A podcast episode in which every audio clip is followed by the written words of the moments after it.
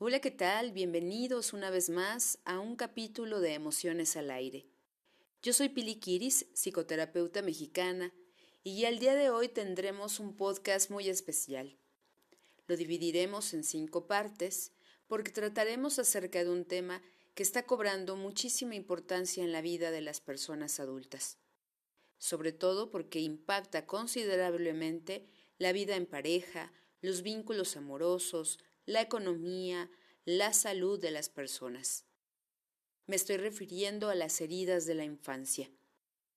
En este primer capítulo daré un poco la introducción acerca de qué se trata estas heridas, quién es una de las autoras más reconocidas al respecto, e iremos describiendo cada una de ellas, cómo actúa en la vida de las personas adultas y qué podríamos hacer al respecto para trascenderlas. Así que sin más preámbulo, damos comienzo con este capítulo especial de Emociones al Aire. Muchas gracias por escucharlo. Comencemos diciendo que Liz Bergbo es una autora canadiense que ha desarrollado una teoría sobre las heridas emocionales de la infancia en su libro Las cinco heridas que impiden ser uno mismo. Según la autora, estas heridas se relacionan con patrones de comportamiento y emociones específicas que pueden afectar la vida de una persona en la edad adulta. Iremos describiendo cada una de estas heridas desde la perspectiva de esta autora y vamos a ir destacando los puntos más relevantes y por supuesto deteniéndonos exhaustivamente en cada una de ellas.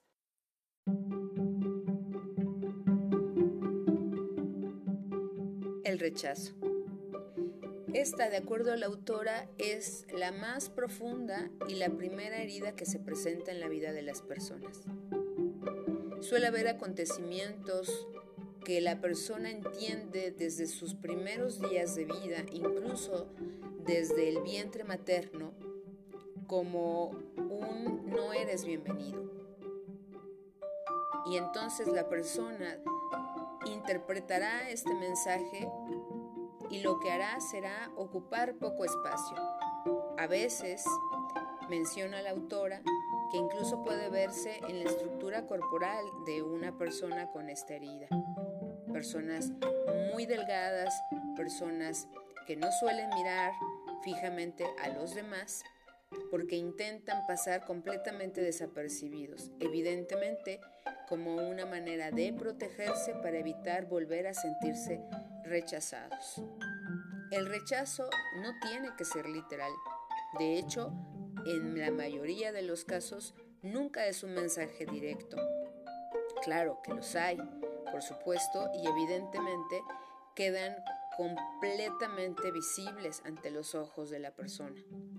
Sin embargo, lo que en algunos casos se llega a presentar con más frecuencia es que este rechazo sea por situaciones mm, económicas de la familia, no se esperaba a ese miembro, eh, ya no se querían más hijos o se pensaba que ya no iban a haber más hijos. Quizá a lo mejor vino en un momento complicado de la situación de pareja, quizá incluso puede ser que se esperaba a un niño y finalmente fue niña. Y entonces se rompe con una fantasía que se tiene con base a las creencias y a los valores familiares y culturales. Hay una infinidad de situaciones que la persona puede interpretar como un rechazo. Y entonces, a lo largo de su vida, puede seguirse manejando en este mismo sentido que para evitar volver a ser rechazado, prefiera, entre comillas esta palabra, prefiera rechazar. O bien huya, huya de cualquier vínculo en el que posibilitando el afecto no sepa qué hacer con este, porque lo que ha introyectado, lo que está dentro de sí mismo, es que no es bienvenido. Y entonces se creará un círculo vicioso porque por un lado, menciona la autora, el rechazo se vive con el progenitor del mismo sexo. Y por otro lado, en cuanto al progenitor del sexo opuesto, esta persona que tendrá una máscara una actitud, un comportamiento huidizo, teme más bien rechazarlo. Y entonces va a restringir sus actos o sus palabras hacia el progenitor del sexo opuesto, porque no es este la causa de su herida. Y entonces hará todo lo posible para no rechazar a este progenitor, porque no desea que se le acuse de no querer a alguien. Menciona la autora que es muy importante que las personas que se vean reflejadas en esta herida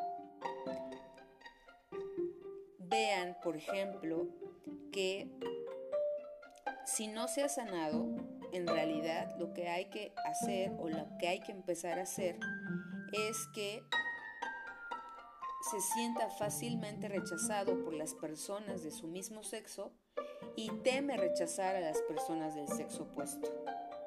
A fuerza de temer rechazarles, no debe sorprenderle que eso sea precisamente lo que acabe haciendo. ¿Por qué? Porque, según la autora, cuanto más alimentamos un miedo, más rápidamente éste se manifiesta. Cuanto más se rechaza la persona huidiza a sí misma, mayor temor tendrá de que lo rechacen los demás, ya que se sentirá constantemente devaluado. La persona con esta herida vive en la ambivalencia, porque cuando es elegido no lo puede creer y se rechaza a sí mismo, y en ocasiones llega incluso a sabotear la situación. Sin embargo, cuando no es elegido, se siente rechazado por los otros.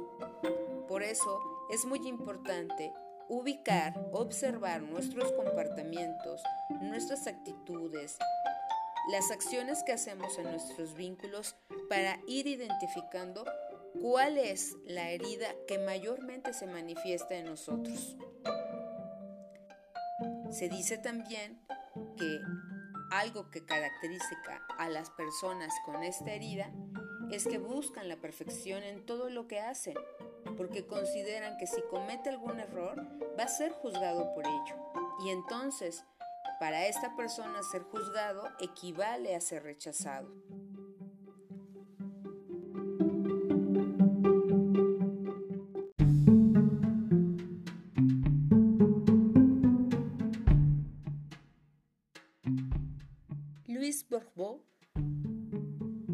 Resalta que en realidad cuando ya somos adultos, quienes realmente se rechazan son las personas a sí mismas. Es como si el rechazo del progenitor originalmente hubiera estado afuera, pero que ya siendo un adulto, ese progenitor se internaliza en la mente y el corazón de la persona y entonces se rechaza a sí mismo. La autora menciona que el origen de cualquier herida proviene de nuestra incapacidad de perdonar lo que nos hacemos o lo que los demás nos han hecho. Por lo general nos resulta difícil perdonarnos porque no hemos sido capaces de comprender por qué tenemos resentimientos.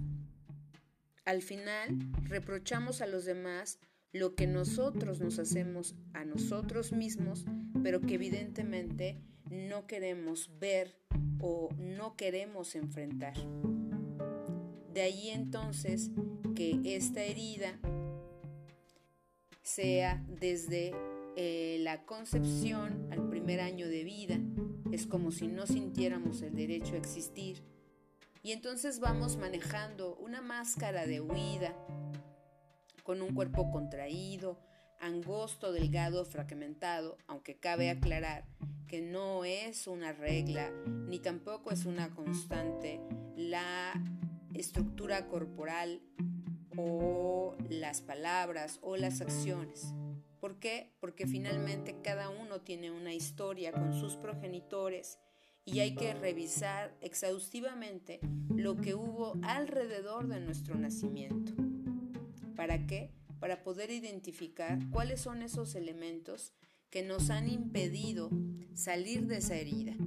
Sobre todo, observar cómo son nuestros vínculos, cómo son nuestras relaciones de pareja, ¿Qué nos provoca cuando la otra persona hace algo que surte un efecto en nosotros como si nos estuviera rechazando? ¿Cómo nos comportamos? ¿Qué pensamos de nosotros? ¿Cuáles son nuestras respuestas a cada una de estas acciones de la persona? ¿Nos da por alejarnos? ¿Nos da por violentar o violentarnos? Porque todo ello tiene que ver con el efecto en nuestra vida adulta de estas heridas, en este caso del rechazo que pudiéramos haber vivido desde el momento de nuestra concepción hasta los primeros años de nuestra vida.